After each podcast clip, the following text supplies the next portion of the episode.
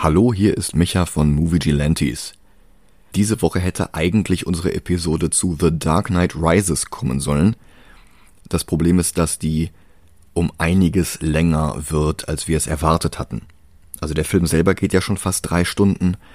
Ich habe dazu einiges recherchiert und ich versuche auch zu begründen, warum mir der Film überhaupt nicht zusagt. Und Dennis hat natürlich auch noch ein Wort mitzureden. Und all das dauert leider länger, als wir Zeit haben für die Produktion dieser Folge diese Woche. Darum müssen wir eine kleine Planänderung machen. Ihr hört jetzt unsere Rezension zu Birds of Prey von 2020. Das war ursprünglich eine Bonus-Episode für unsere Patreon-UnterstützerInnen. Die werden im Oktober dafür jeweils eine Folge zu Shang-Chi und zu Black Widow bekommen. Und What If machen wir natürlich auch noch zu Ende. Es tut mir leid, dass ich jetzt Dark Knight auf November verschieben muss, aber es ist bei uns leider nicht anders möglich im Moment. Darum jetzt viel Spaß mit Birds of Prey.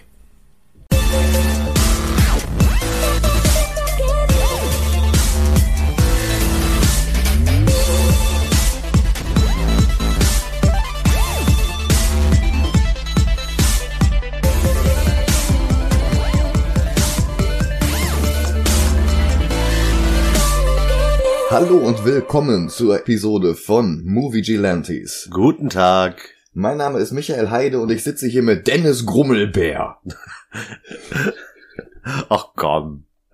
So grummelig war ich gestern gar nicht. Es gab schon Tage, da war es schlimmer. Das stimmt, aber noch nie gingen unsere Meinungen über einen Film so weit auseinander wie hier. Ja, das stimmt aber. Wir haben gesehen Burps of Prey and the Fantabulous Emancipation of One Harley Quinn. Der Titel ist fast länger als die Laufzeit des Films. Ja, und die zwei Stunden, die der Film lief, waren eine halbe Stunde zu lang. Fandest du? Ja. Gut. Die Comics Birds of Prey fingen an Mitte der 90er, weil Barbara Gordon nach Killing Joke im Rollstuhl saß. Das heißt, sie konnte nicht mehr als Batgirl aktiv sein und ist dann so ein bisschen in die Informationsbroker-Ecke geschrieben worden. Das heißt, sie war so ein bisschen wie Alexa oder Siri für diese ganzen Vigilantes in Gotham City. Das war halt in Zeiten, als Hacking noch äußerst glorifiziert wurde und sehr viel Techno-Babble, der keinen Sinn ergab, dazu geführt hatte, dass irgendwer, indem er ganz, ganz lange wild auf der Tastatur rumtippte, den Mainframe uploadete, um den Overdrive zu was weiß ich.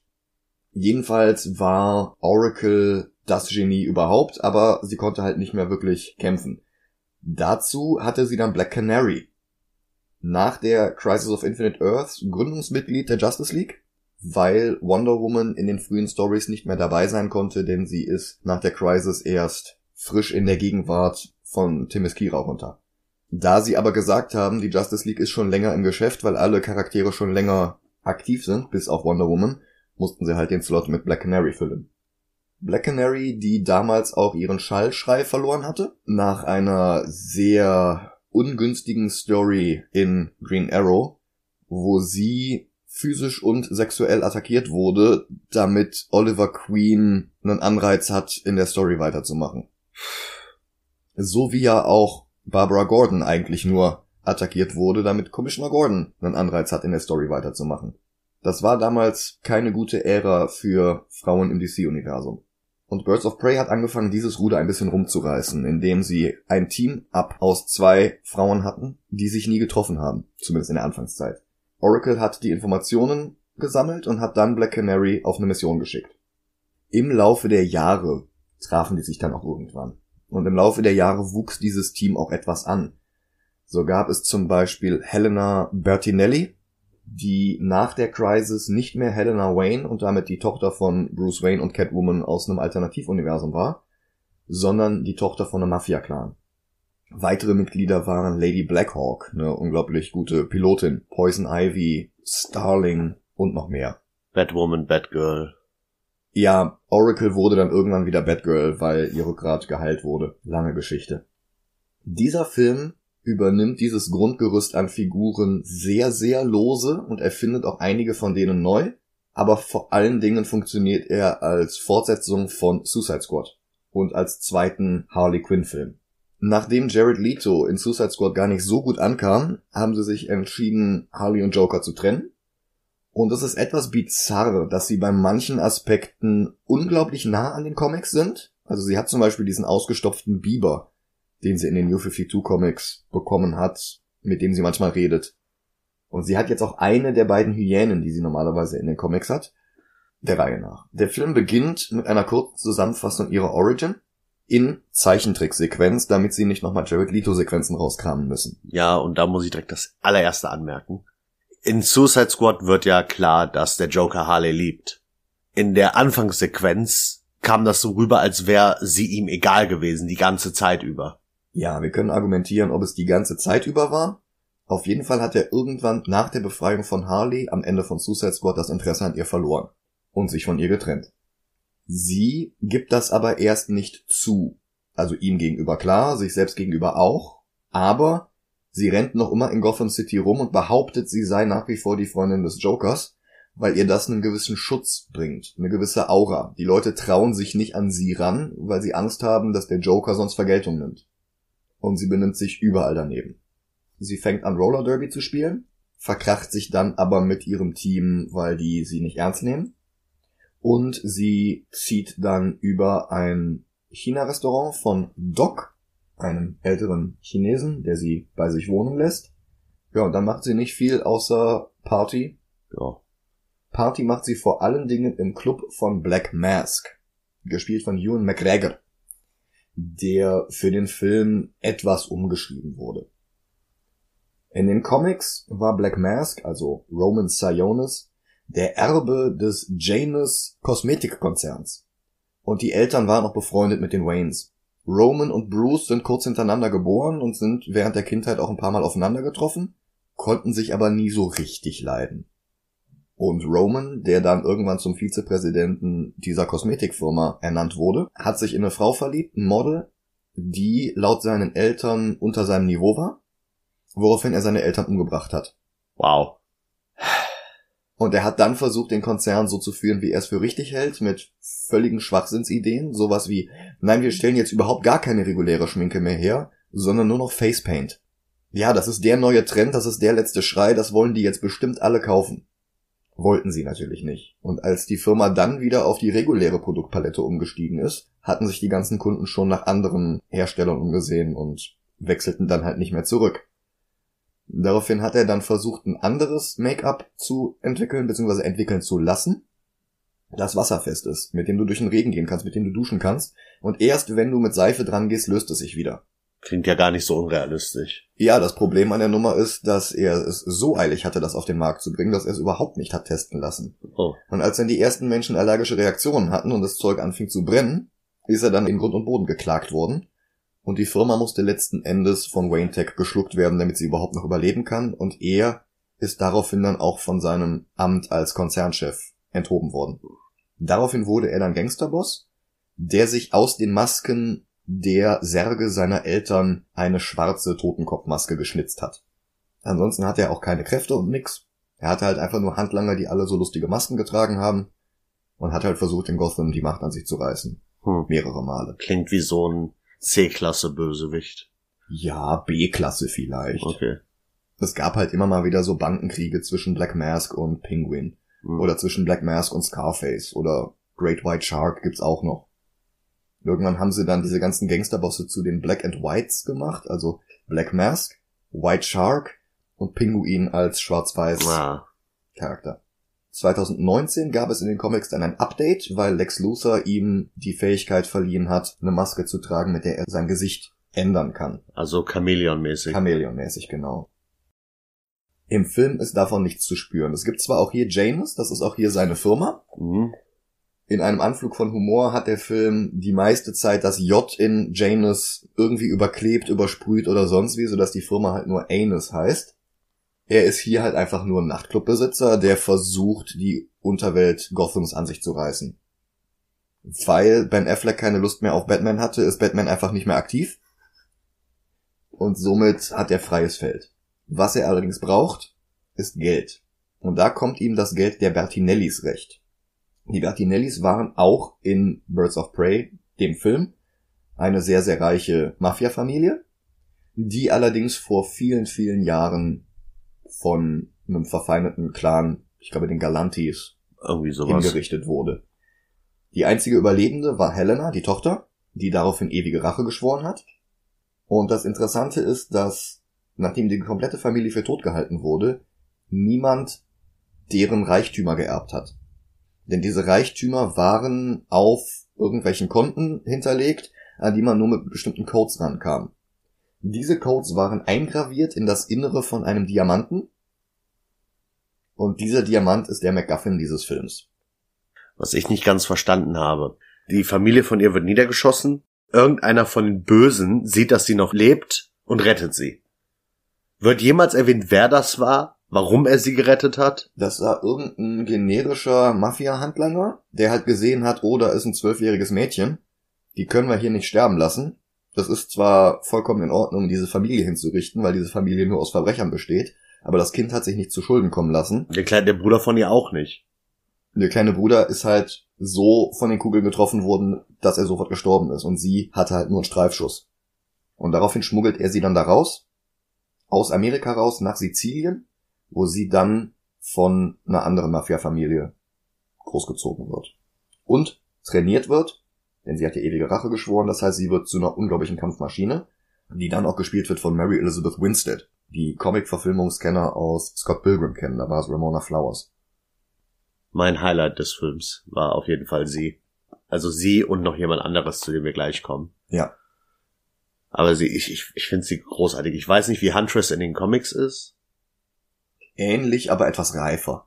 Okay. In den Comics war sie lange Zeit die Rolle, die später Jason Todd hatte. okay. Sie hat mit Batman zusammengearbeitet, aber er hat ihre Methoden nicht wirklich geduldet. Das Ganze führte sogar dazu, dass sie irgendwann in der Justice League war, unter der Bedingung, dass sie niemanden tötet. hm? Eine Bedingung, die sie später etwas gebrochen hat, woraufhin Batman sie wieder rausgeschmissen hat. Okay. Daraufhin ist sie dann auch überhaupt erst den Birds of Prey beigetreten. Ach, sie war erst in der Justice League und dann. Genau. Okay. Huntress, also Helena Bertinelli, ist in der ersten Hälfte des Films immer mal wieder da, bringt jemanden um, meistens mit einer Armbrust und verschwindet dann wieder. Der Film ist auch gerade in der ersten Hälfte sehr durcheinander erzählt. Das Problem ist, dass Harley unsere Erzählerin ist und Harley ist sich teilweise nicht ganz sicher, was wichtig ist. Das heißt, plötzlich fängt sie an mit, ach ja, das wisst ihr ja noch gar nicht, springt dann wieder Minuten, Stunden oder Tage zurück, erzählt dann einen anderen Handlungsstrang und kommt dann wieder an einem Punkt an, wo wir vorher schon waren. Den sehen wir dann teilweise noch aus einer anderen Perspektive und dann geht die Handlung eigentlich erst weiter. Ich, ich fand, ich fand's grausam mit diesen Sprüngen. Es fängt an mit quasi Gegenwart, dann kommt ein Zeitsprung. Dann geht das wieder bis zur Gegenwart, dann kommt ein Zeitsprung. Dann geht das wieder bis zur Gegenwart, dann kommt wieder ein Zeitsprung. Ja, aber im Gegensatz zu Man of Steel finde ich es hier gerechtfertigt, weil du halt eine etwas unzuverlässige Erzählerin hast. Das ist halt ihre Persönlichkeit. Sie erzählt halt so durcheinander. Ja, Aber du kannst ja trotzdem allem folgen. Und im Gegensatz zu Man of Steel arbeiten die Szenen hier ja auch aufeinander hin. naja, In Man of Steel hast du völlig random Rückblenden in Clarks Kindheit, die nichts mit der Szene davor in der Gegenwart oder danach in der Gegenwart zu tun haben. Und hier fügt sich halt nach und nach alles zu so einem Puzzle zusammen, sodass du erst irgendwann nach der Hälfte des Films verstehst, was eigentlich der Plot ist, wie die Charaktere zueinander stehen und was Mhm. die alle wollen. Der nächste Charakter ist Black Canary. Die fängt an als Sängerin im Club von Roman Sionis. Und wir erfahren in einem Nebensatz, dass ihre Mutter wohl schon Schallkräfte hatte und sie die geerbt hat. Dass sie die aber scheinbar ganz gut unter Kontrolle hat, bloß sie nutzt sie nicht. Sie will auch nicht wirklich mit der Polizei zusammenarbeiten, weil sie Angst hat, dass sie dann völlig fallen gelassen wird, weil ihre Mutter wohl damals für die Polizei gearbeitet hatte und dann von den Verbrechern hingerichtet wurde. Ein Schicksal, das sie nicht wiederholen möchte. Nachdem Harley Quinn eben glauben, sich alles erlauben zu können, weil alle denken, sie sei die Freundin des Jokers, nachdem Harley Quinn dem Chauffeur von Roman Sionis beide Beine bricht. Ja, der Film ist nicht zimperlich. Der Nee. hat ein R-Rating in Amerika und hat sich das auch wirklich verdient. Und das ist halt so ein bisschen Kick-Ass-Level an Brutalität. Ja, hätte ich jetzt auch gesagt, Kick-Ass Deadpool, so die Ja. Richtung. Sie springt halt von der Bar auf seine Beine. Er hatte die Füße hochgelegt auf einen Tisch und es kracht halt und die Beine sind halt hin. Und damit kann er nicht mehr Auto fahren und damit braucht Roman Sionis jemand Neues, um ihn zu fahren. Nachdem Harley dann irgendwann endgültig einen Schlussstrich unter die Beziehung mit dem Joker zieht und Ace Chemicals hochjagt, in einer kunterbunten Explosion, merken plötzlich alle, oh, der Joker beschützt sie gar nicht mehr. Das heißt, theoretisch können alle, die noch eine Rechnung mit Harley offen haben, und das sind sehr, sehr viele Einzelpersonen, jetzt mit ihr abrechnen. Unter anderem versucht das ein Typ in dem Club, der sie abfüllt, dann raus in eine Gasse nimmt, und als dann das Auto kommt, wo sie verschleppt werden soll, greift Black Canary dann halt doch ein und hilft Harley Quinn und vermöbelt die ganzen Typen. Das kriegt Roman Sionis aus dem Fenster mit und sagt, ah, ich habe eine neue Fahrerin. Und sein Handlanger, sein Haupthandlanger, Mr. Zass, der auch eine ziemliche Änderung gegenüber der Vorlage hinter sich hat. Eine negative Änderung. Ja, er ist vor allen Dingen nervig. In den Comics ist er halt ein Serienkiller und immer wenn er jemanden umbringt, schneidet er sich eine Narbe ins Fleisch, um quasi so eine Checkliste zu führen. Das heißt, er hat überall so vier Striche und dann ein Strich durch, als, also als würdest du eine Strichliste führen. Mhm. Hier ist er einfach nur die rechte Hand von Roman Sionis, der Mann fürs Grobe, der auch schon mal Leuten die Gesichter abschneidet. Er ist sehr unsympathisch, unappetitlich, schmierig und tut dem Film nicht wirklich gut. Der Victor Sass in der Serie Gotham war viel, viel besser. Er war zwar auch mehr oder weniger nur ein Handlanger, aber er war sympathisch, Ja, was der in Birds of Prey absolut nicht war. ja. Der nächste Charakter ist Renee Montoya, gespielt von Rosie Perez. Kannte ich vorher nicht, die Schauspielerin. Rosie Perez hatte angefangen in den ganz frühen 90ern. Äh, Sie war in Do the Right Thing und dann halt in White Man Can't Jump und Fearless, 2 Millionen Dollar Trinkgeld. Irgendwas aus den letzten zehn Jahren oder so. The Dead Don't Die von Jim Jarmusch, der Zombie-Film mit Bill Murray und Adam Driver. Doch, den kenne ich. Da ist sie drin. Okay. Jedenfalls ist Renee Montoya in den Comics eine der wenigen nicht korrupten Polizistinnen in Gotham und so ziemlich neben Bullock die rechte Hand von Commissioner Gordon. Sie hatte ihren ersten Auftritt in den Comics, ist aber eine Erfindung von der Zeichentrickserie. Die haben die für die Zeichentrickserie erfunden. Die Zeichentrickserie hatte dann aber so viel Vorlauf, dass die Comics die Zeit hatten, den Charakter einzuführen, bevor die TV-Serie dann rauskam.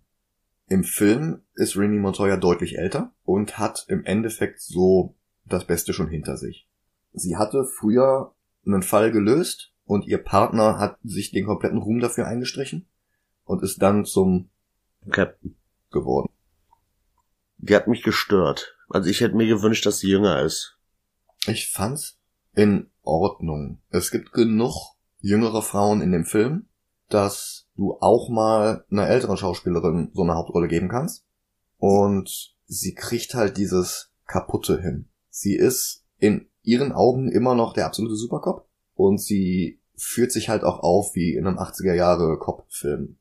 Mehrere Leute sprechen das auch an. Du hast relativ zu Beginn, wo sie eingeführt wird, so eine Szene wie in Boondock Saints, der blutige Pfad Gottes, wo Willem Dafoe als FBI-Mann sich einen Tatort ansieht und dann halt versucht zu rekonstruieren, was passiert ist. Und während er das rekonstruiert, hast du dann den Flashback, was passiert ist und seine Interpretation der Sache gleichzeitig. Die Szene haben sie ja eins zu eins übernommen. Hm.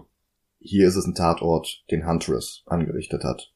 Weil sie einen von den Leuten erschossen hat, der damals mit ihrer Familie umgebracht hat. Und alle, die mit im Raum waren, gleich mit. Und es kommt halt wie in diesen ganzen Klischee-Cop-Filmen, dass der Captain sie im Laufe der Story suspendiert, sie ihre Marke abgeben muss und dann halt versucht erst recht loszulegen und aufzuräumen. Weil wie wir wissen, Polizisten geben erst dann Gas, wenn sie ihre Marke und ihre Pistole ablegen müssen. Das ist halt das, was Harley dann als Erzählung dazu gibt aus dem Off. Einen Charakter haben wir noch. Und das ist, glaube ich, die größte Abwandlung von der Vorlage zum Film. Und das ist Cassandra Kane. In der 1999 Storyline Batman No Man's Land war Gotham von der Außenwelt abgeschnitten, so wie in Dark Knight Rises. Mhm. Allerdings nicht, weil Bane irgendwas gemacht hat, sondern weil es ein Erdbeben gegeben hat. Okay. Und ein Teil der Gebäude ist halt komplett in sich eingestürzt. Und die Regierung hält es für klüger, die Stadt einfach von der Außenwelt abzuschließen, alle Leute zu evakuieren und die Stadt dann sich selbst zu überlassen, als Milliarden da reinzustecken, die Stadt wieder aufzubauen. Und sämtliche Arkham-Insassen werden freigelassen und rennen jetzt in der Stadt rum und versuchen bandenkriegmäßig die Stadt unter sich aufzuteilen. Bruce Wayne ist außerhalb, weil er in Washington war, als die Entscheidung getroffen ist. Und er kam dann halt nicht mehr rechtzeitig zurück nach Gotham. Und Huntress hat dann versucht, dort aufzuräumen, in einem Batman-Kostüm, bei dem sie sich den Gesichtteil zugenäht hat. Und das ist die ganze Zeit als Mysterium behandelt worden. Wer ist denn dieses neue Batgirl? Das war Huntress. Nach einer Weile kommt Batman dann aber natürlich auch wieder zurück, sagt, okay, mir gefallen deine Methoden immer noch nicht. Du darfst dir gerne als Huntress weitermachen. Aber dieses Batgirl-Kostüm bekommt dieses Mädchen hier, Protégé von Barbara Gordon. Dieses Mädchen war Cassandra Kane, die Tochter von, ich glaube, David Kane hieß er. Das war halt einer von diesen unzähligen Lehrmeistern von Bruce Wayne, die dann irgendwann böse wurden und als Auftragskiller oder sonst wie gearbeitet haben. Und der hat sie in der Kindheit irgendeinem Experiment unterzogen. Ich weiß nicht genau, wie er es gemacht hat, aber ihr Sprachzentrum und ihre Motorik wurden verdreht so dass der Teil des Gehirns, der dafür zuständig ist, Sprache zu lernen, der Teil wurde jetzt für Martial Arts genutzt. Und der Teil, der für die Motorik da ist, der wurde für die Sprache benutzt. Das heißt, sie hat unglaublich schnell und unglaublich talentiert sämtliche unbewaffneten Kampfmethoden gelernt, die es gibt, aber war im Endeffekt stumm. Sie konnte zwei, drei Worte sagen, ein bisschen was hat ihr Barbara dann beigebracht, und es dauerte dann wirklich Jahre, bis sie mit der Disziplin, die unser eins bräuchte, um eine Kampfsportart zu lernen, Sprache gelernt hat. Und sie war recht lange Batgirl, dann war sie zwischendurch mal Black Bat. Aktuell ist sie als Orphan unterwegs. Und in dem Film ist sie 0815 Kind. Ja, eine kleine Taschendiebin. Ja.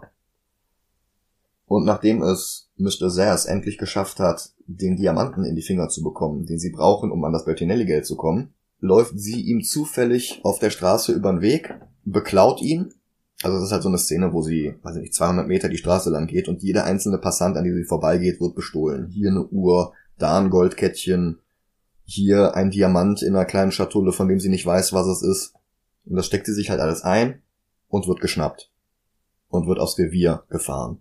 Und weil sie sie nicht vor Ort durchsuchen, nutzt sie die Fahrt auf dem Rücksitz vom Polizeiauto, um ein bisschen Beweismaterial verschwinden zu lassen und diesen Diamanten will sie nicht einfach aus dem Fenster schmeißen und sie schluckt ihn runter. Und ab dem Moment, in dem klar ist, dass sie diesen Diamanten hat, sind halt alle hinter ihr her. Roman beauftragt Harley damit, sie zu schnappen. Wenn sie es schafft, bekommt sie von Roman den Schutz, den sie vorher unter dem Joker genossen hat. Und wenn sie es nicht schafft, will Roman sie töten. Oder von Zers töten lassen, was auf selbe hinauskommt. Es gibt eine sehr schöne Kampfszene, wo Harley ins Polizeirevier einbricht und sie findet das Mädchen, freundet sich sogar ein bisschen mit ihm an und dann nur mit nicht tötenden Waffen, also alles so Glitterkanonen und so Sandsäckchen, die Leute dann ausschaltet. Ich glaube, dass das eine T-Shirt-Kanone ist. Das kann sein. Weil, weil die haben auch so Kapseln, wo die T-Shirts drin sind und theoretisch kannst du die mit jedem Schwachsinn füllen. Ja, ich dachte halt, das wären diese Bodensäckchen, diese, diese Ach so. Kann, kann auch sein, aber ich dachte halt, das wäre so eine T-Shirt-Kanone. Kann sein, wäre auf jeden Fall on brand. Mhm. Und lustigerweise kommt es dann dort zu einem Kampf in der Asservatenkammer. Sie versteckt sich hinter so einem gigantischen, so einer, so einer Palette nur mit Koksbeuteln. Und es wird auf sie geschossen und damit werden ja die ganzen Kokssäckchen durchlöchert. Sie atmet das ein und dreht dann halt richtig auf. Sehr lustige Szene. Wir haben tatsächlich einen Cameo in der Polizeistation. Ja.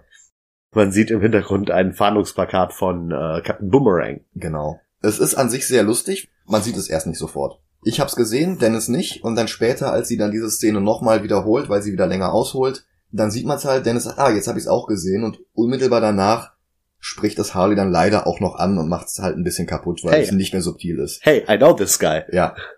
Black Canary, die sich auf das Drängen von René Montoya dann doch entschlossen hat, mit der Polizei zusammenzuarbeiten, sagt aber René Montoya Bescheid und im Endeffekt treffen sich dann alle an diesem stillgelegten Vergnügungspark, der so aussieht, als hätte Tim Burton den designt. Der erinnert mich ein ganz kleines bisschen vom Design her voll an Killing Joke. Ja, Da, wo Batman halt hingehen, um sich mit dem Joker zu treffen. Ja, Ich kann auch, ich kann mir auch gut vorstellen, dass er davon inspiriert ist. Sehr gut möglich. Und er ist meiner Meinung nach auch der beste Ort im ganzen Film. Also der bestaussehendste Ort am ganzen Film. Das ist, glaube ich, das einzige Set, was sie wirklich für den Film. Richtig. Gotham haben. sieht mir wieder aus, als wäre es New York. Was ich gut finde. Echt? Es sieht halt aus wie eine bewohnte Stadt und nicht zwei, drei Betonhäuser-Blocks wie in Batman Returns. Leute leben da, Leute wohnen da und Leute haben alle ihre eigenen Ziele. Also es kommt natürlich nicht an die Kulissen von Batman 1 ran. das fand ich geil.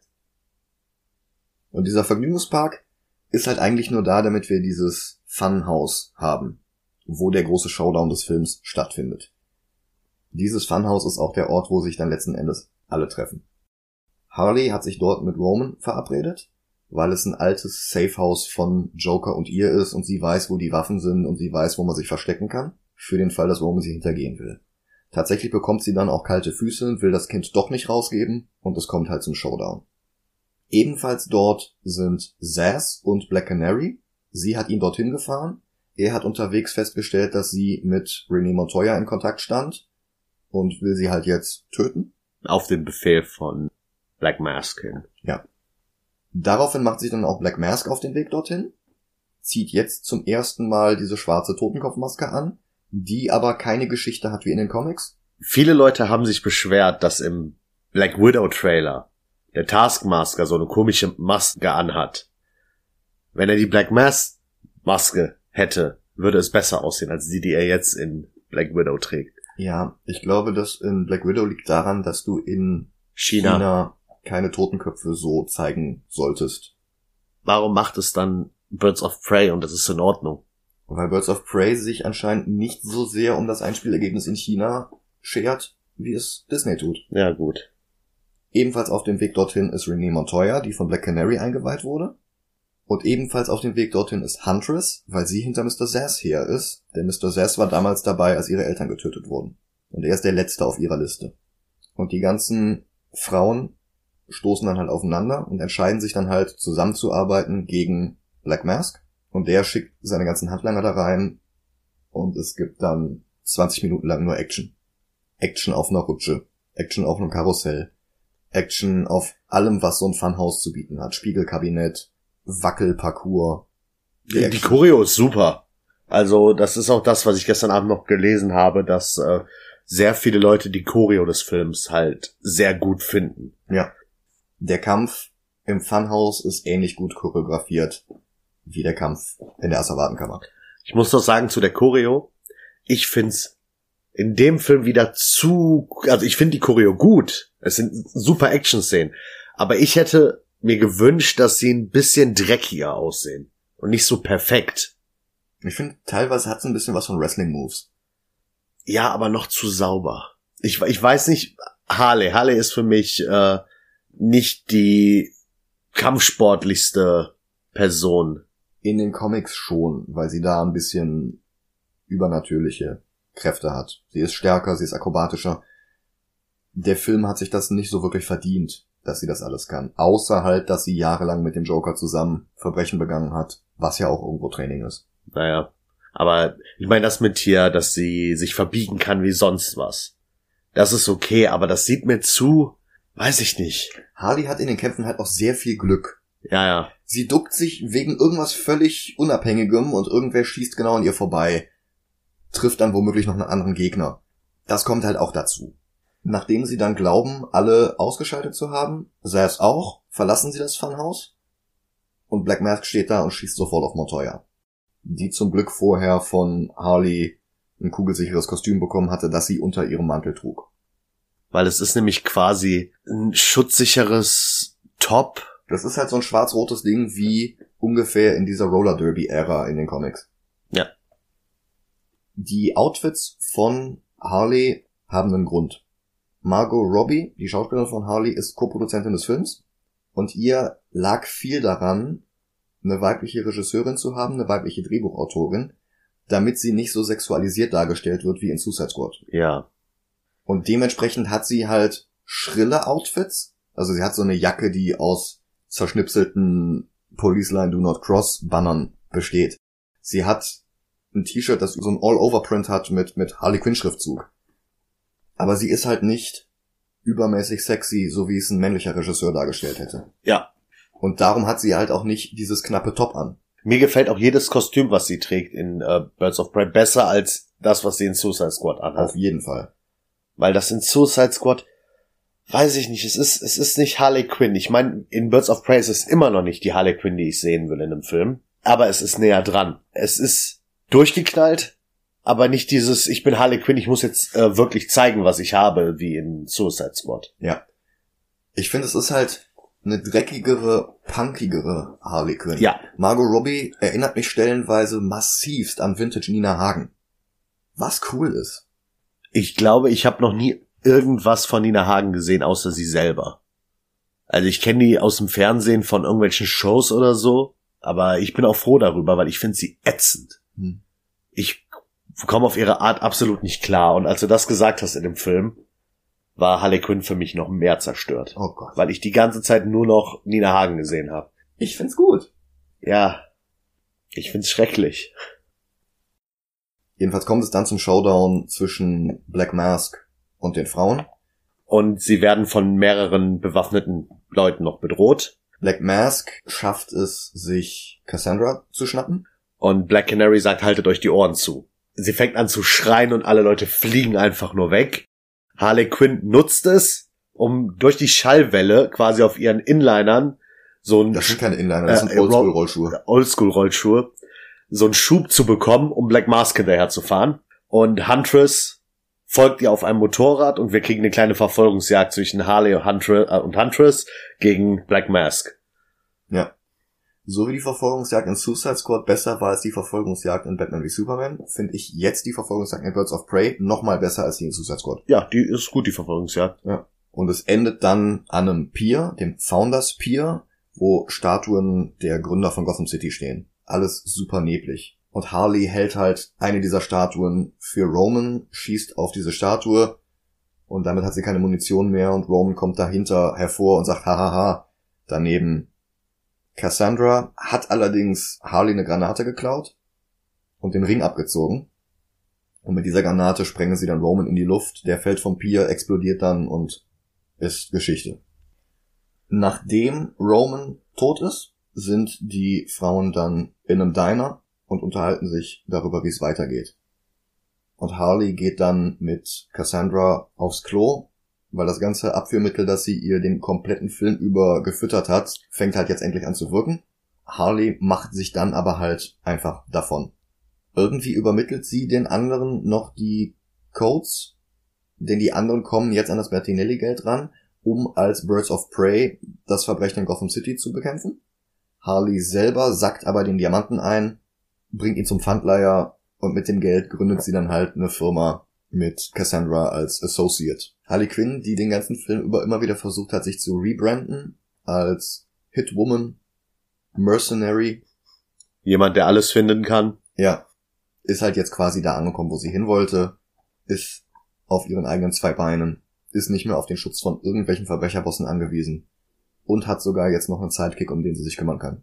Und der Nachbarn setzt ein. Es gibt sogar in diesem Film eine Post-Credit-Scene. Post-Credit-Scene ist übertrieben. Ja, Es gibt ein Voice-Over von Harley.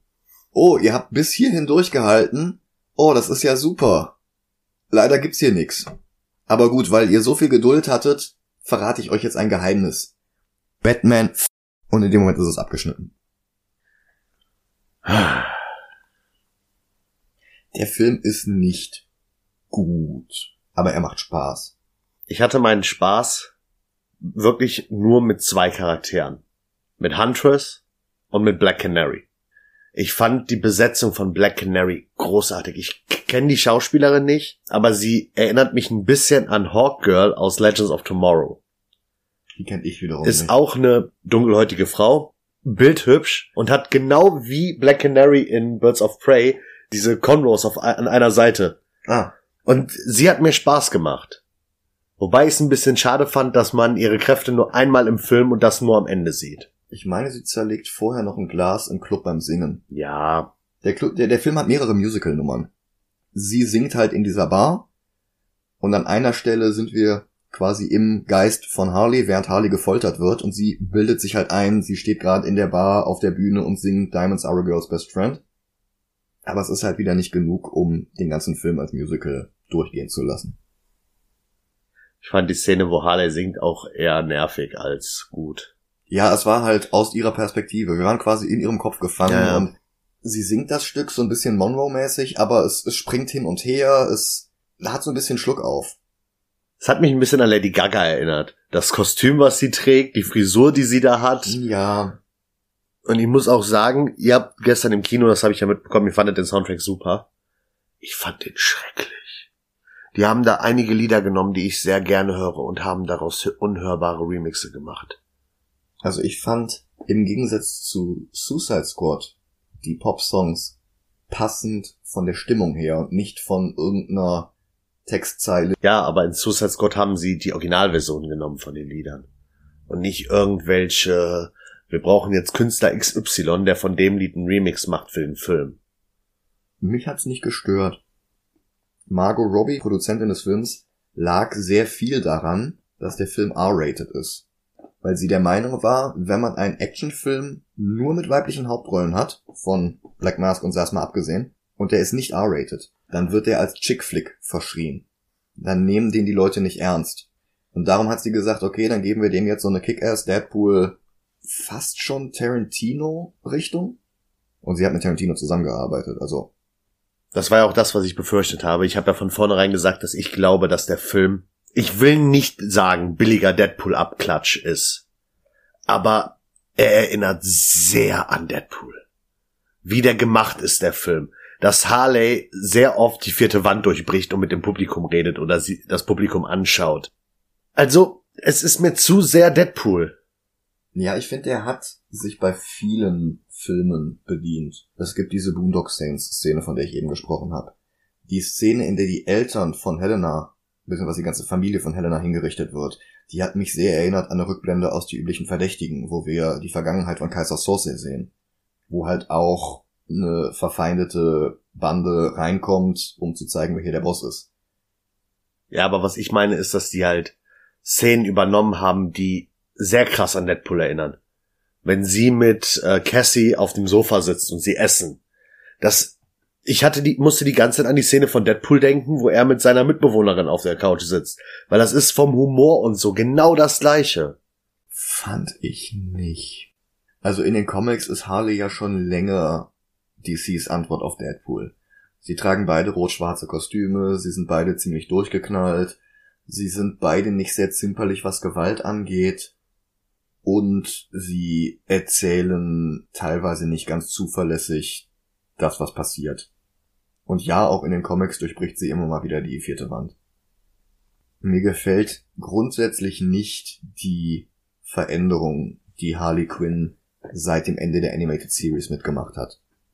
Aber Harley ist eine der vorlagentreueren Umsetzungen in diesem Film. Ja. Und dazu gehört halt auch, dass sie teilweise an Deadpool erinnert. Was würdest du denn sagen, was für einen Platz dieser Film verdient hat? Also wir haben Ghost in the Shell und wir haben Kenshin. Darunter fangen die schlechten Filme an. Batman Returns, Suicide Squad, Man of Steel, League.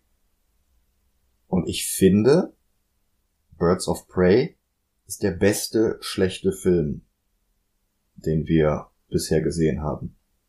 Ich würde ihn tatsächlich unter Kenshin und über Batman Returns einordnen. Weil er sämtliche Schwächen, die Batman Returns hat, vermeidet. Der Schurke, Ewan McGregor, hat durchgehend eine Motivation und springt nicht so all over the place wie der Pinguin.